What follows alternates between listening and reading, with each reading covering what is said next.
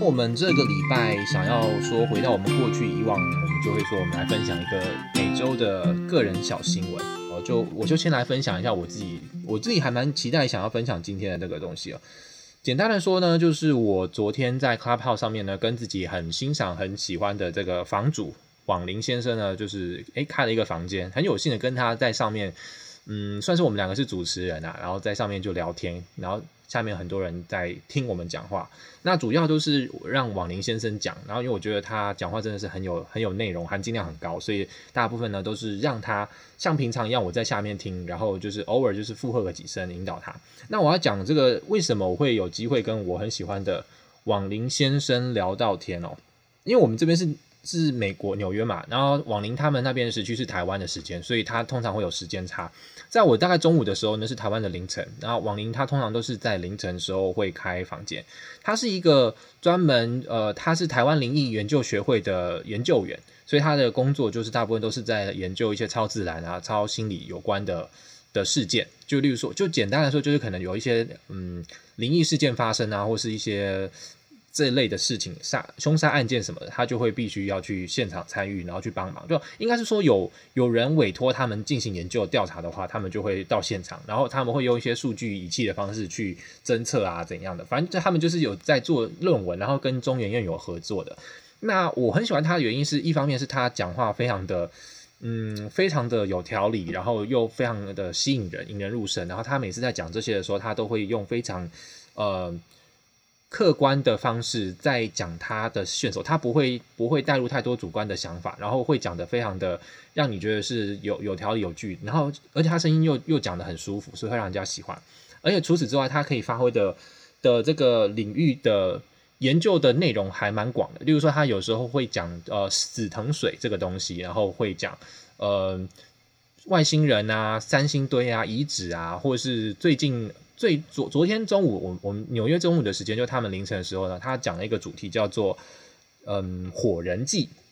然后这个火人祭就是我昨天刚好我在脸书上面有分享，什么是火人祭？就是我就是听了他们在这个房里面找了一些有相关经验、参加过火人祭的人上去分享这个东西。火人祭听起来好像是献祭的祭，杀人的，并不是哦。火人祭它其实是一个，你就想象它是一个嘉年华派对，它是。呃，这个火人祭据说已经有三十五年的历史，然后它会办在沙漠里面，然后每次在办的时候呢，会会有来自世界各地呃非常非常多的人，然后一起聚在这个地方，在沙漠里面呢建造一个小镇，把它给建出来，会有很多的大型艺术装置啊在里面建成，然后。嗯，等活动开始的时候呢，呃，四面八方的人就会涌入，在这个地方呢，一起狂欢个连续好几天，在里面办各式各样的活动，例如说，大家可能可以一起去跑马拉松啊，一起做瑜伽、做祷告，然后或是一些很疯狂的派对，什么都有，就是里面各式各样的事情都发生着。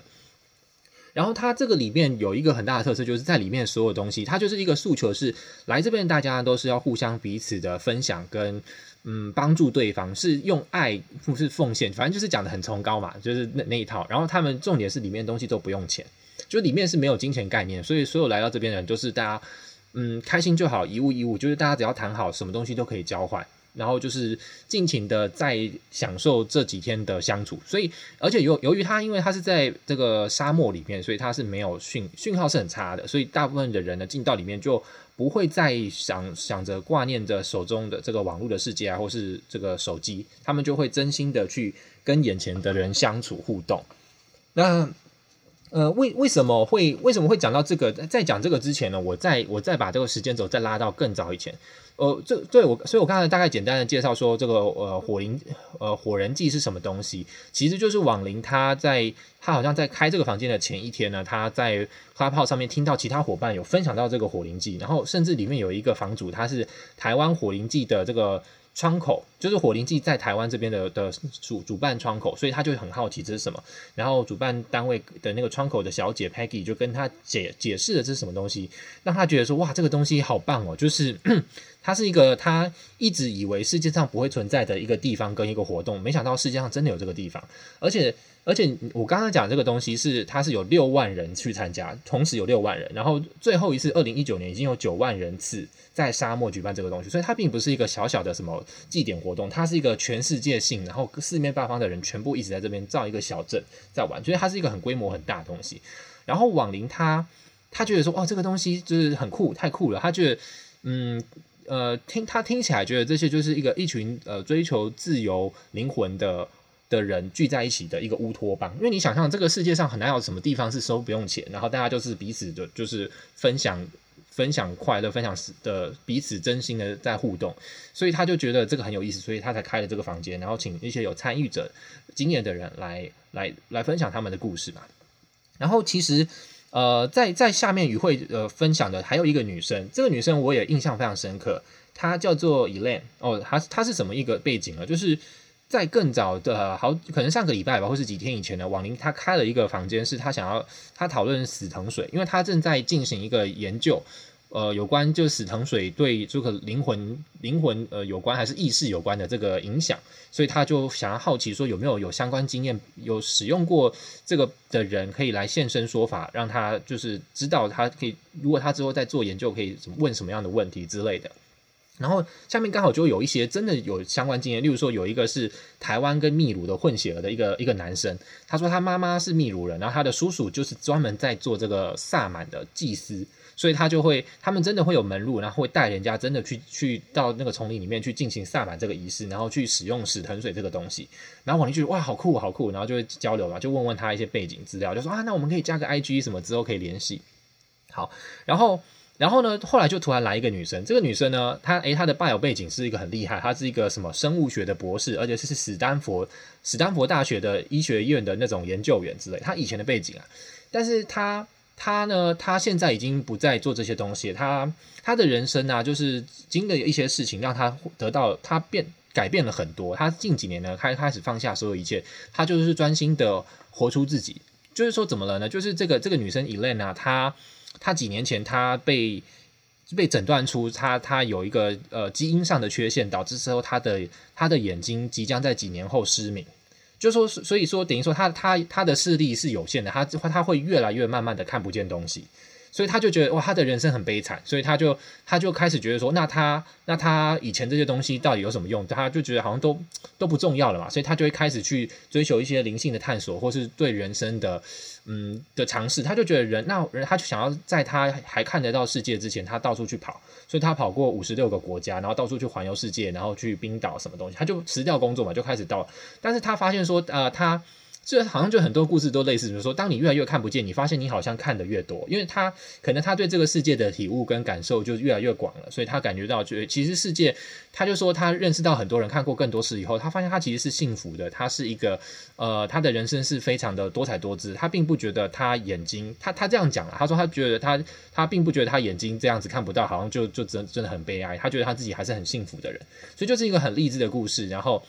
他开始探索嘛，那他他讲这些都这么多的背景，他最后就讲说哦，所以他他有去，当然是有尝试过很多这种灵性的疗程啊，一些探索。那他觉得有一个东西让他改变很大，就是我们所谓的死藤水。就刚好那天的主题就是在讲死藤水，就是他好像嗯，因为他可能去去尝试他，因为他有一些医学背景，所以他本身对这个嗯。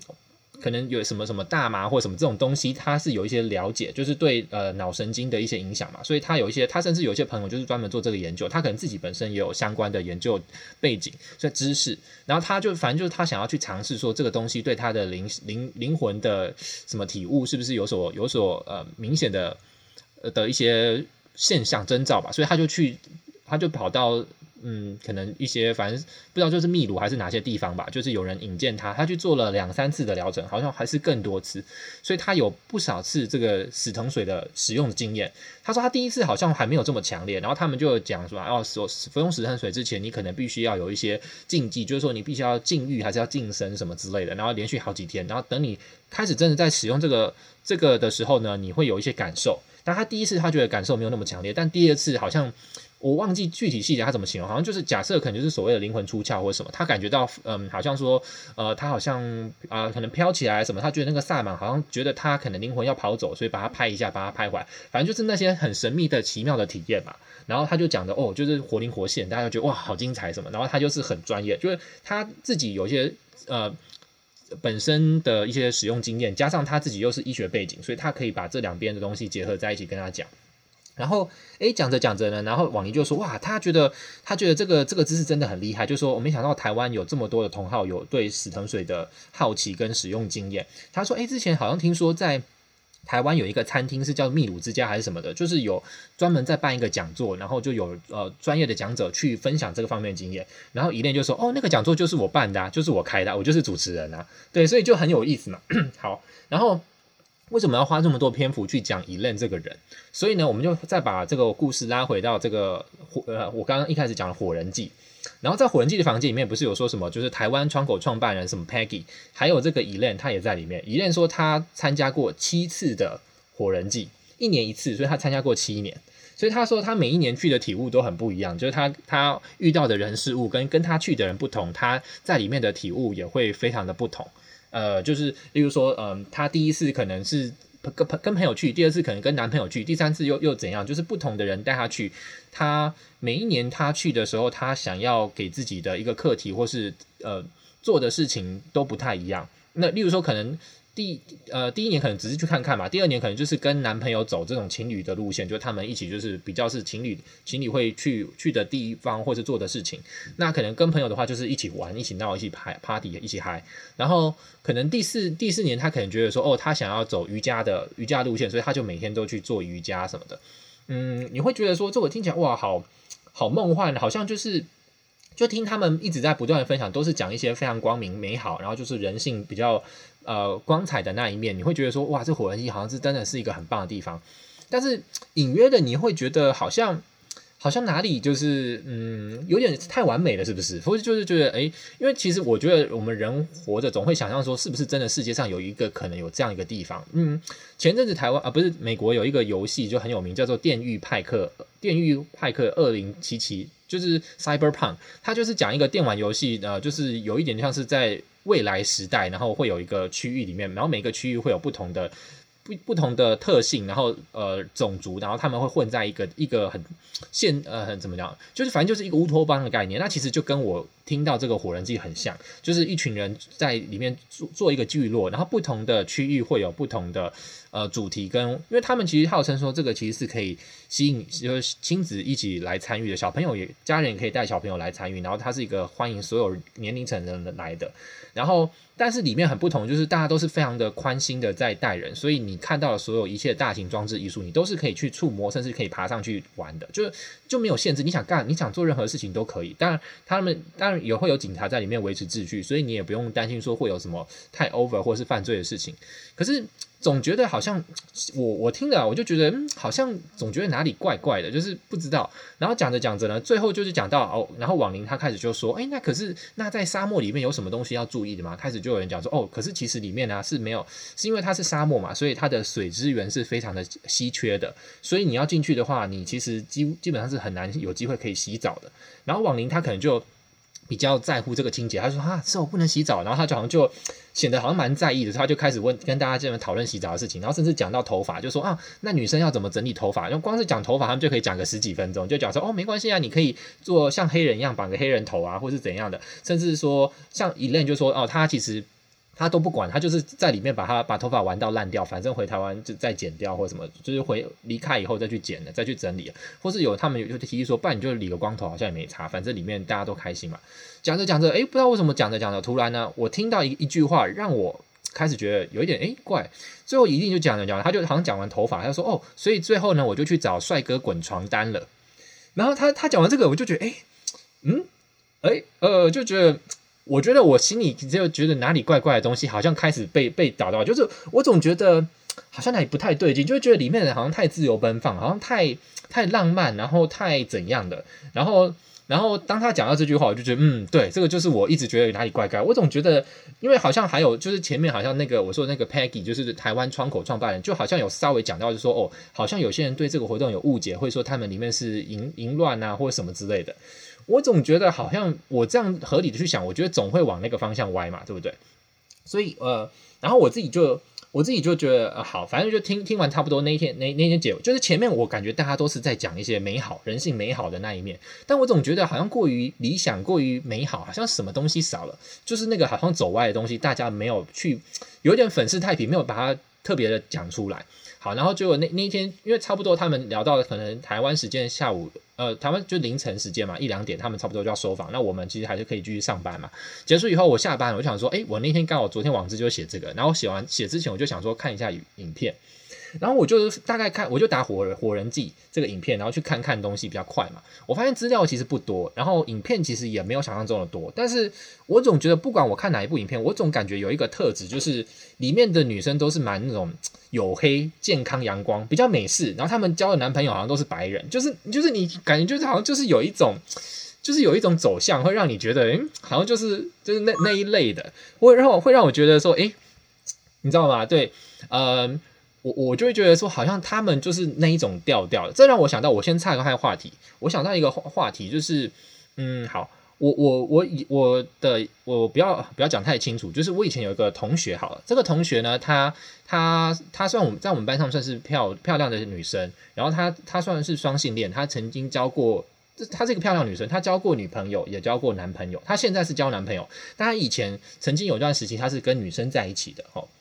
然后台湾不是就是每一年都有所谓的同志大游行，就会就是会，然后台湾又最近又很开放嘛，就是会大家会一起去街头游行什么的。有一年呢，我就看到这个女生朋女生的同学呢，她跟她的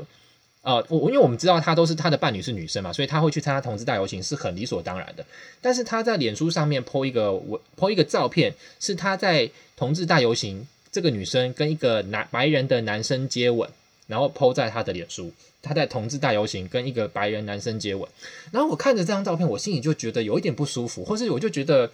诶，你你去，你是一个女生，你去参加同志大游行，但是你跟一个异性的白人男性接吻，这个代表什么意思？你想要传达什么？就是我反而会觉得你这样子，这张照片可能想要传达的意思有一点失焦了，甚至会让人觉得说，好像有一点偏离他的这个意思。然后，然后同时我又。嗯，这样讲也不太好，但是你你知道吗？就是同志大游行，好像很多人会穿的比较暴露。他这个感受让我感受到，其实就像我我昨天在听这个火人祭，我看到火人祭的感觉，让我觉得，嗯，就是好像就是那一种感觉，我不知道怎么形容，那就是好像有点太过于自由奔放，太过于放荡不羁，然后他们去的那些人的的调性跟调调，让我觉得好像。诶，我虽然会好奇，我觉得火人祭听着听起来好棒、好理想，然后不用钱，什么东西都可以去，你真的是一生可以去探索。但当当你要我去那个地方，如果我身边都是这一类的人，我会觉得舒服吗？我会想要去吗？我就会开始问自己这个问题。好，所以我就是那天，我就，所以我昨天就是写完这个网志以后呢，我就。我就是哎，我要去，因为我每天晚上都有一些事情要忙嘛，可能要写网志啊，要录录个人什么 podcast，然后运动什么之类，就是，所以我就哎没事，我就刚好就是看一下，因为网林先生他刚好前阵子他跟我联系上的时候，他有加加我的 IG，我 IG 朋友不多，他是我少数的 IG 朋友，然后看到他 IG 破了一个线动，然后就是就是在讲说他刚刚稍早这个房间里面的内容，就是又是他写一篇跟。火火人祭有关的东西嘛，那我就看了他那篇文章，我就我就回他的线动，我就回了回了一句话，我就用写了一段一段蛮长的，就是有点讲说，哦、我我听我听了觉得很很精彩，我有讲我有听到你说你洗澡这件事，但是我觉得对我来讲，我比较在乎的是说，为什么为什么我会听到说什么去滚床单时，我就觉得我自己的框架好像我好像没有办法跳出框架去去接受这件事情。哦，我回来说，就是听到，其实他，我我听到他们在每个人上去分享他们火人记的的经验的时候，其实就有人有几个人，他们有提到说，如果你去参加这个活动，你第一次去参加，你可能会有一些价值观的冲击。就是我我他们没有讲得很明白，但是也许我这样听一听，想一想，我觉得也许就是这就是我我的冲击，就是我可能是个比较保守的人，但是我看到大家都在旁边就是裸露，然后或是干嘛的，我会觉得哇，这是这样好吗？什么的。然后还有我又想到，就是说那个房主他因为。Clubhouse 上面还蛮喜欢，就是说你讲到一件事情，你要分享照片，你就会把自己的头像换成那个东西，你想要讲的东西嘛。他就，然后我就看到那个那个台湾的联系窗口，他把自己的头像换成一个一个白人的男性，全身全身是裸的，然后就跳伞哦，因为他们说你要进到这个。火人祭的现场有很多种方式，你可能可以可以租这种呃郊游车，你可能可以找人就是带你进去或干嘛干嘛的。还有一种方式是你可以跳伞进去，哦，听起来就很屌，就真的就是很疯狂。那但是这个跳伞并不是假的，真的有人跳伞，因为好像还不止一个人，就是不少人跳伞。但是他们却又讲说，但是但是你必须要要要注意哦，他们说你要跳伞的话，你必你只能裸着下半身跳伞。我就觉得这是什么东西啊？然后他就讲说，哦，因为你们必须要露屁股才可以做这件事。我就觉得这个这到底在干嘛啊？就是很很奇怪。然后那张照片确实就是一个白人男性裸全身裸的，然后就在那边跳伞要跳下去的一个状的一个自拍照。然后反正我就觉得。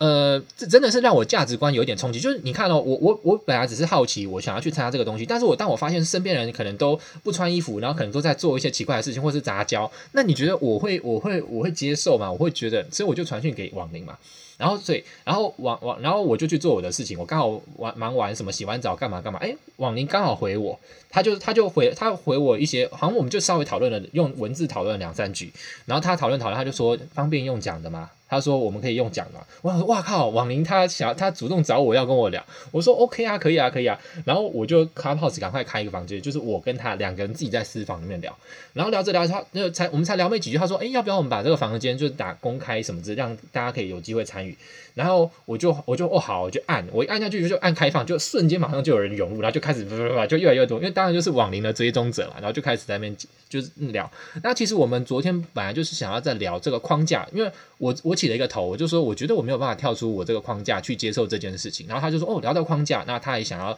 他可能有一些想法想要分享，所以他他就是也也就是我们就开了一个房间嘛。然后他我开了房间，我看是有有人涌涌入以后，我才。然后王林才说啊，其实他只是想要开放给朋友，就是因为他开放好像有分不同，就是你所谓的是公开，还有就是你公开给自己认识的朋友，他其实只是想要看公开给自己认识的朋友，但是太迟了，我已经按，所以所有人都公开，然后就是变成说下面就有八十几个人一直在那边常驻的听着我们讲话，然后我就觉得还蛮有意思的。但其实因为王林他真的是讲话非常，他口才非常好，然后他讲话都很有内容，会让人家很想要一直听下去，所以。我觉得你们应该很难相信，说就是我平常话很少，就是我平常好像在一个房间都是我一直讲话，一直讲话。但其实昨天那个房间是我一直听王宁讲话，然后我几乎很少接话，我偶尔会这样哦哦嗯嗯，然后或者是引导他，就说哦，我记得你说过什么，就开始在那讨论。所以我觉得就是蛮有意思的。所以呃，讲了这么多，就是说呢，呃，我很我昨天居然很有幸的可以跟我很崇拜的这个网宁，就是很。我很喜欢听他的房间，他的房间我总是受益良多，可以学到很多东西。然后我们昨天就居然就这样子一路开了房间，聊了两个小时，就是只从头到尾就是我跟他在上面这边讲。然后但是我讲话可能只有百分之百分之十的时候是我在讲话，大部分都是他在讲。然后我就听听，然后我们就附和。但是光是这样我也是很很高兴，因为平常我的角色就是我一边上班我都不用讲话，我就是在下面听嘛，所以。呃，这次反而是我跟王林在讲，可能就是我可能稍微可以提议，就是把话题拉往我想要、我好奇、我想要知道他想要怎么讲的方向去讲，所以让我觉得就是很荣幸，然后很高兴，然后所以这就是我个人小新闻，就是刚好这个个人小新闻可以包含，就是讲到说哦，我跟我的我的偶像互动到，然后顺便提一提这个火人火人祭这个东西，让我觉得很冲击，就好，嗯，好像蛮有意思的，因为刚好我我有朋友。人类学，他可能刚好在学人类学，我觉得人类学可能刚好可以学这个，就是可以研究这样的一个东西。所以我今天就有问那个朋友，就说：“哎，你你有听过呃火人祭 Burning man）？？” 他说：“嗯，怎样？” 我就稍微跟他简单的聊一下。对，然后还有讲到死藤水跟这个，我觉得那个这个这个呃 e l a n 的人生故事也让我觉得很感动。我听一听，我就觉得哇，其实我觉得这就是人生观。也许也许到哪一天，如果我知道我自己有一个什么东西是。要倒数，就可能不要不要讲到生命的尽头，就是说，也许我的视力只剩下，就像他的，可能我会越来越看不到东西的话，那我我是不是也会有很大的人生观的改变跟从就是转变？就是说，哦，也许我现在普世价值对我的呃的框架已经不再是以前那样，我就我想干嘛就干嘛吧，就去做吧，就去追寻吧。也 许他的故事就是也激发了我，就觉得其实，在 Clubhouse 上面认识蛮多，听到蛮多有趣的人的故事，其实也是一种学习，蛮有意思的。对，这就是我，呃，这今天想要分享的小新闻吧。嗯，哇，就我一直讲，讲了二十几分钟。那你最后对这个框架的概念有什么不一样的改变吗？就是你跟网林聊聊了这么久，哦，没有，其实没有，我我跟网林，因为网林他是一个超级会、超级会呃。会会，他想到什么就会就是有一个新的，他就会一直有一个树状吧，就是他这个点，他可以讲到一个新的点，他马上就会岔岔出去，然后就一直一直延伸，一直延伸，然后就有时候我会故意把他拉回来，然后再，但是他又会有新的，所以其实我们我们只是稍微提，但他他最后会收收敛回来，其实也没有什么特别的，也也没有什么特别的结论吧，就是就就哦，可能就是说我们现阶段还没有办法跳出自己的框架，但是。他其实也有意识到这件事，只是他因为他说他有说他其实当下，嗯，哦，然后他还有想到另外一件事情，就是说他，但他他昨天并不好意思在他开的这个火人机的房间里面讲，就是说他想到嘛，他其实哦，嗯，好，哦，应该可以讲，应该可以讲，就是网林。然后昨天在这个聊天房以后，我就是因为我对网林已经我听过他很多房间，所以我对他很多个人资料跟他的背景都很有了解。但昨天我们聊着聊的，又他自己又公开很多他自己的事情，例如说，他就说他是灵异学院研究员，但他其实他们的他们其实很穷，他们赚的钱不多，他们做这个工作真的就是没有什么收入，他们一个月只能赚一万块。对，就他们其实没什么没什么领薪水的，所以就是非常的非常就是就是一个吃力不讨好的工作，所以他们几乎每个月都会有人说啊，他不干了不干了，就是觉得太累了。好，然后所以他他昨天在火人记的这个房间里面，他其实说他他其实想要问一个问题，但他觉得可能会泼大冷水，他就说他总觉得会参加火人记的人。都是有一定经济程度、有钱，然后有闲的人，他们没有办法，就是一般的人没有办法像他们一样说走就走，说想要跳脱自己的框架去做这件事。不要说框架啦，你现实你还要去上班呐，你有假钱吗？你有假期吗？然后呢，这个火人季的门票是五百块美金。对对，你看一个在台湾没什么出过国的人，然后薪水又一万块的人，他要怎么样有这个机会出国再去参加火人祭？谁要带他进去？怎么跳伞？不要说跳伞，你要进去的门票找到门路其实都很难。所以他他其实说他昨天昨天他。他听完这些，他其实想要问这个问题，但他觉得好像有点泼大家冷水，所以他就放在心中。他说，可能等以后可能多开几个房，多开几次，然后大家比较熟了，他觉得比较适当的时候，他再来讲这个问题。然后，所以接着你就有点呼应到我们刚刚讲的框架，就先不要不要讲自己给自己心理上的框架，就是你光是你社会上的，你你没有办法说你想要跳脱，就是一般人想要做到这件事情，可能都不容易，你要去做到这件事，所以他。嗯，对他，他就他就是在讲这这个这件事，对。但你刚刚听起来像是比较像是经济层面的框架，但是我觉得你比较就是你刚刚内容听起来讲的比较像是价值观的框架，因为感觉上就是亚洲文化跟东方、嗯、东方文化跟西方文化的冲击的这个框架比较大，怎么结果你们后来聊的竟然是经济的框架，都有点意外。哦，我想一下，嗯。但他他自己当然也有一些，他自己其实有有有隐晦的，他没有很很讲明，他自己可能也觉得这样子有点太 over，然后我那时候就讲说，那、啊、那你所以你你的洗你所谓的洗澡这件事，是不是就觉得你不好意思不好意思明讲说你觉得那边有点太淫乱或什么的？然后但他没有这样讲哦。然后我我所以，我昨天后来就是自己跟我的朋友吧，还是就是我，所以我今天在开录之前，我就有跟你们讲说夜店这件事嘛，我才问说，哎，我们的伙伴说有没有去过夜店？就是我是一个夜夜店从来都没有去过的人，所以但我看来去参参加，或者我感受到那种就好像是一个没有参加夜店的人，没有去过夜店的人，好像有一点觉得这个东西好像不太妥的人，然后你去看到。去看到夜店咖的那种感觉，就是这就是所谓的你自己的框架，就是说为什么我会给自己一个框架，说我我就是不能去呢？难道去夜店就就怎么样了吗？这种，对，嗯，感觉上就是我们应该说，我跟你可能比较像，就是属于比较保守的这种人。像我在台湾也没去过夜店，然后我是在美国，是因为有同学喜欢去，然后被抓过去一次，然后就因为我也不喝酒，我也很最讨厌就是这种电音雷滚这种音乐，所以我才会觉得哇，这音乐我好难受啊。所以那个地方我去，我就觉得哦，超好晕。但是，嗯，很多人就很喜欢这种东西，虽然我也不知道为什么，他们可能觉得这种很放松吧。然后我上周，因为上周刚好 YouTube 告诉我推荐给我一些奇怪的东西，我就看到一个在讲一个在讲一个跑船的一个人，他因为他工作是跑船嘛，所以就到处很多国家会去经过，他就在讲他的夜生活，然后就讲到欧洲的就非常的欢乐。然后讲到，尤其夜店，甚至有夜店就是直接是全裸的，然后你可以在现场做那些事情。但火人祭应该也是火人祭，应该就绝对会有那种地方。然后因为就像王林他就有说，其实呃他我我就有跟他讲说，哎，可是他们不是说有合家欢合家欢迎都可以带小孩？他说可能就是他就像是一个游戏的地图里面，就是每个区域会有它的主题性。然后那种比较疯狂的，可能就是太淫乱了，可能就是在边边角角，他们自己也会知道。那中心地带可能就会是比较就是大家可以一起做的事情。然后反正我就是我就是看那个影片啊，就是大家会就是。嗯，三五好友聚在一起，他们在帐篷里面，然后他们吃东西，可能就有你不认识的人就跑来，就是说，哦，我们也要一起吃火锅，然后就跟中国人一起在那边，外国人就想要跟他们一起那边蹭火锅，就是听起来是很有趣、很很疯狂、很好玩，就很会想要去试试看，可是又又觉得说，嗯，我去的话是不是会有些东西会有点格格不入那种感觉？对啊，大家怎么想这件事？我以前听对火人火人祭这个印象是有点像电音节之类的，就大家去。就是为了狂欢，不是和平，还是为了自由，不是这样。然后当我听到你刚讲说合家欢迎合家光临，我心里想说真的假的？合家光临不行吧？感觉我不知道，我觉得有点像是到底自由是感觉什么才是自由的感觉？就是是真的要去火人祭那样，就是你想做什么事情就做，你想要脱衣服就脱衣服，你想要。跟别人做这件事就这件事，你想要跟别人交朋友就交朋友，这种自由才是真的自由吗？还是还是那代表我们现在这样都是不够自由吗？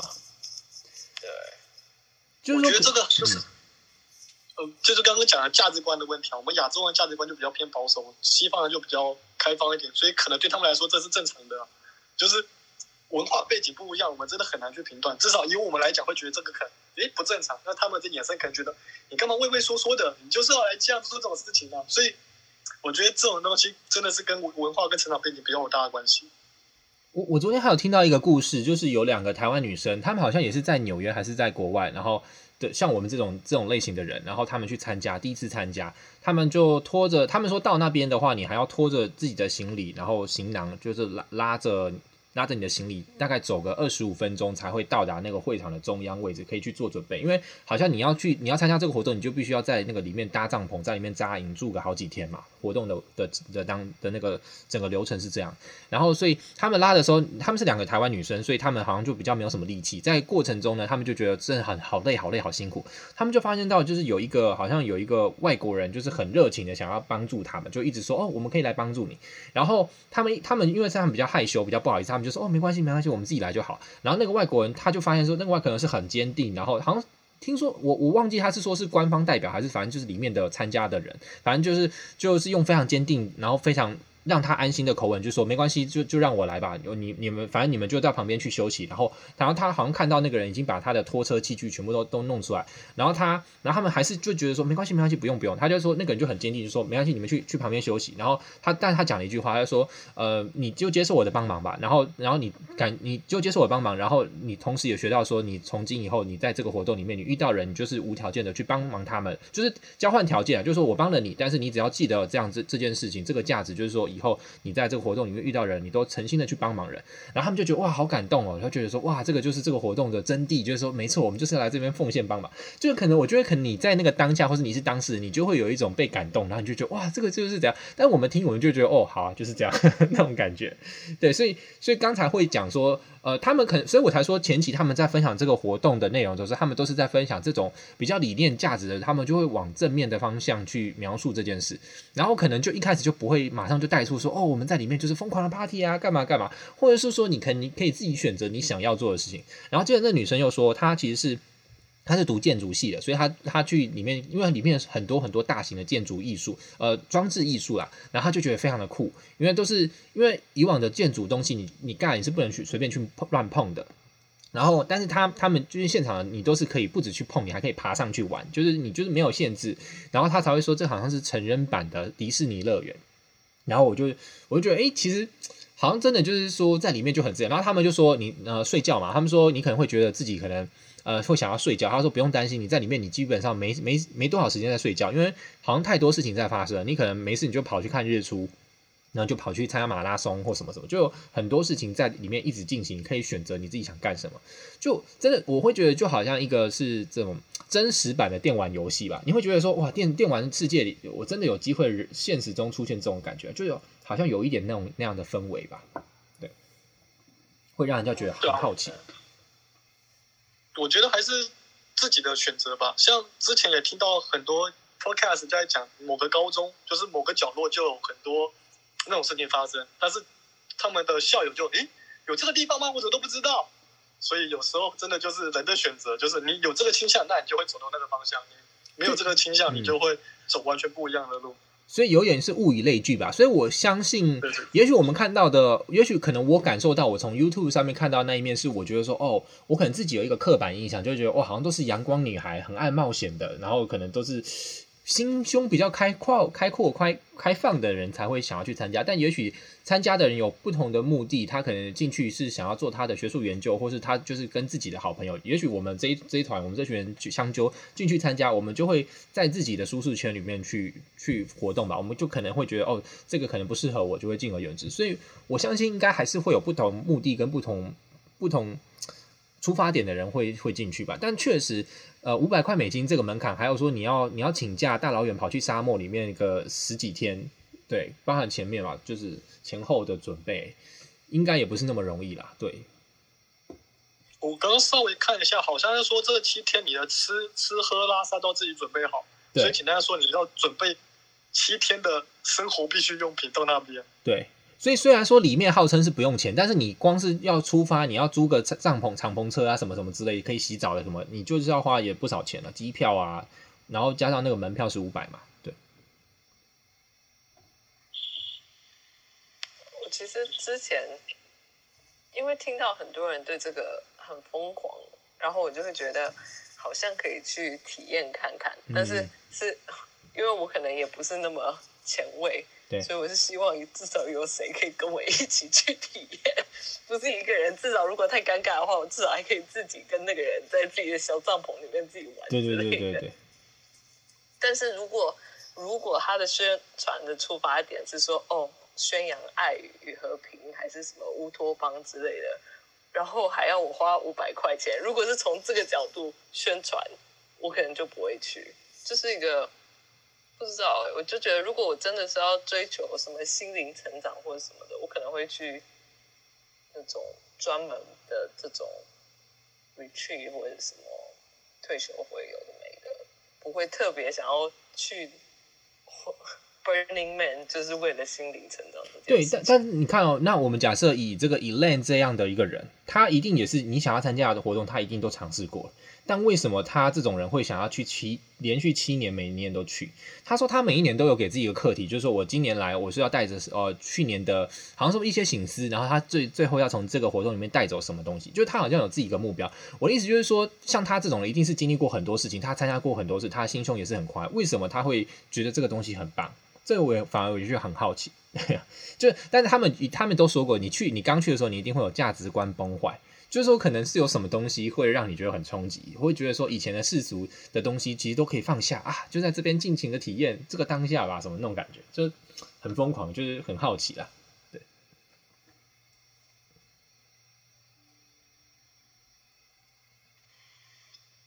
总觉得好像就是长越大，价值观崩坏的越严重。我记得我第一次价值观崩坏是我第一次出国的时候，就是那个时候。大学的时候，那时候就打算说，我研究所出来念嘛，所以我爸妈就说，哎，那反正那个时候有有有个 USC 有个语言学校，就那我你现在体验一下国外生活是怎样，你再决定你到底要不要硕士出来念。然后那个时候我来的时候就有认识一个日本的女孩，然后她是在日本的银银树，诶，银树那边做就是做招待的，然后她的工资银座吗？银座哦，银座银座银座，嗯。嗯然后那个工资我听到，我不知道他是吹牛还是假，但是那个数字就非常的夸张，我就哇，真的假的？就就等有点傻眼的感觉，就一天就等于你一年的工资这种感觉，就。你说你遇到一个日本同学，然后他以前是在有点像是银座那种酒店上班，然后薪水很高这样，分享他的过过哦。然后就那时候才知道什么叫 Sugar Daddy、Sugar Mommy 那个时候哦。然后听到后就哇哦，然后就反正算是第一次价值观冲击吧。后来长大后就越来越冲击，比如说有同学的同学的房租嘛，在纽约，他一个月的房租是六千美金，我就六千美金一个月还不包括停车费，你这个换算下来后就觉得哇，他是这个价值是怎么回事？就发现。但是长越大，接触越多，就觉得价值真的是越不坏。嗯。我昨天请假出去走走，就请假偷溜出去，实在是受不了了。但是也不能去哪里，所以就只是去海边走走。然后就让我想到刚刚一直在讲价值观这件事，我就想到前一阵子我们开车就去长岛晃，想要去长岛海边。然后在开往海边的路上，就会经过很多，应该是很有钱的人的家，因为那个房子大到跟城堡一样，然后那个车道什么都超漂亮的，就开在那里的时候，就会觉得哦，好羡慕哦，如果可以住在这种地方。然后后来就开始比较现实面，就想说，如果住在这种地方，我打扫应该会要花很多力气，光打扫一个房间就每天。每个月就这样打扫一个房间，轮完就可以又重新轮一遍。然后最后不知道为什么，好像就突然又想到说，假设我真的就是结婚，然后真的是，然后假设嫁嫁给了一个有钱人，然后我不知道为什么，就突然有一个画面是我就是开着厢型车，然后载着小孩，每天生活就是你知道顾小孩，然后就会觉得。突然一瞬间的感觉是我，不会，不会向往。我觉得，对，那不是我向往的事情，就还蛮讶异会有这个想法的。不是，我只想说你你的幻想不够有钱，真正有钱的人是不用做这些事情的，因为他开车是司机开车，打扫是佣人打扫，照顾小孩是他佣人照顾，所以不是有个笑话就是说，我养的狗跟我一点都不亲。他跟我佣人很亲，因为都是用来在照顾的，所以贫穷 贫穷限制了我的想象，就是真的真的。你这样讲的，你讲的这个是一个大陆的一个段子，但是听说这个段子就是你想象的故事是大陆的段子，就是说他的保姆过的生活实际上比我还好，为什么呢？我每天要出去上班赚钱，我保姆呢就是我的佣人，住在我的豪宅里面，享受着我的。设这些设施，他又做只是偶尔擦擦地就好。但是呢，这个生活是我想要的。但是我为了我要的生活，我反而要去赚钱。就大陆这个段子就很好玩。好像有一点心酸。好像前前一阵子还看到有个 TikTok，是有一个人，就是他就会。随机的走到那种很有钱的房子里面，然后敲门，问他说：“你是做什么的？为什么你可以有这么好的房子什么之类的？”然后就会有人说：“哦，我是，例如像说投资房地产啊，或者是我是做什么呃医生啊什么之类的。”然后其中有一个是：“哦，我是家庭主妇。”然后我就在想，我不知道，我觉得如果真的是像面面讲的，就是这么多这么有钱。就是什么事情都不用做了，那那个家庭主妇整天在家，他不会觉得很无聊吗？就是他还还是贫穷又再再度限制的我想象，就是其实有钱人还是有很多其他的休闲娱乐可以做。我觉得你还是被限制想象。搞不好他他才他才刚环岛回来而已，你不知道。可能这只是他一百个房子的其中一个，他只是刚好我来这边度假一下而已。但我觉得太有钱的人反而不一定会快乐吧？我觉得刚好像不是听说就是有一个什么平均说年收入不用太高，就是是一个最快乐的一个数字，就是有一个我忘记是平均数二十四万美金是不是之类的？没有没有没有那么高吧？没有那么高。我不是有个科技公司老板就是说，那我全部员工都要二十四万美金。哦。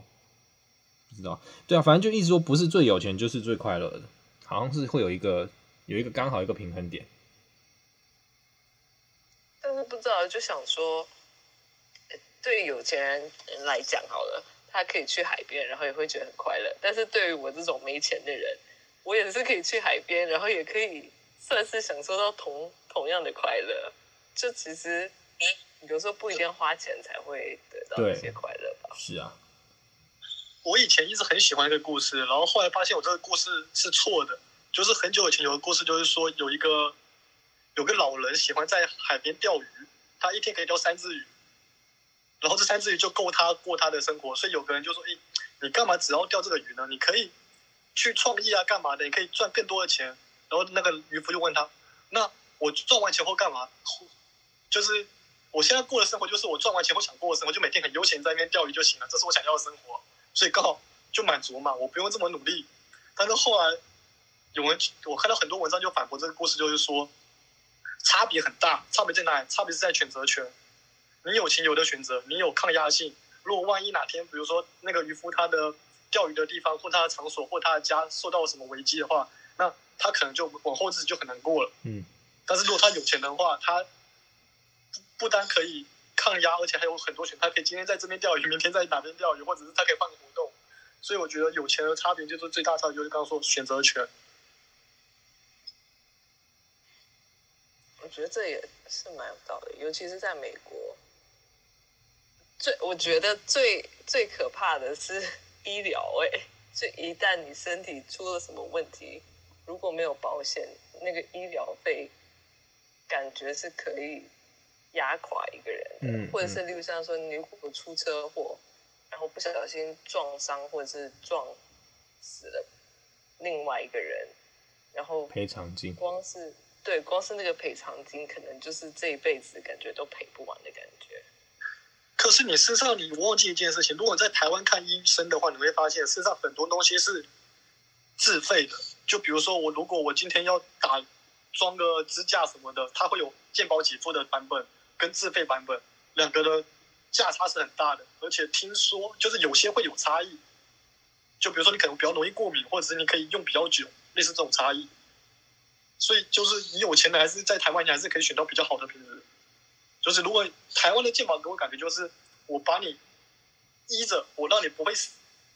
但我不会给你最好，没办法给你到最好，因为也不可能给你最好的，资源有限嘛。但是如果你有有权的话，你就可以享受，就是哎，我不仅不会死，而且我可以康复的比别人好。我觉得差异在这边。好啦，那今天以上呢，就是我们的每周个人小新闻。那我们觉得用这种比较轻松的形式呢，聊聊大家这一周内有什么对什么呃新闻事件啊，或是身边发生的事情有什么想法的话，我们就在这个这一小时的时间里呢，大家做做分享。所以我们的话题会比较多元、比较丰富，也可能比较跳动。嗯，下次如果想到什么更丰富有趣的主题，我们就会以那个主题为主。不然的话，可能之后就会先以这个个人小新闻为我们的这个主题，那我们今天就到这边喽，拜拜。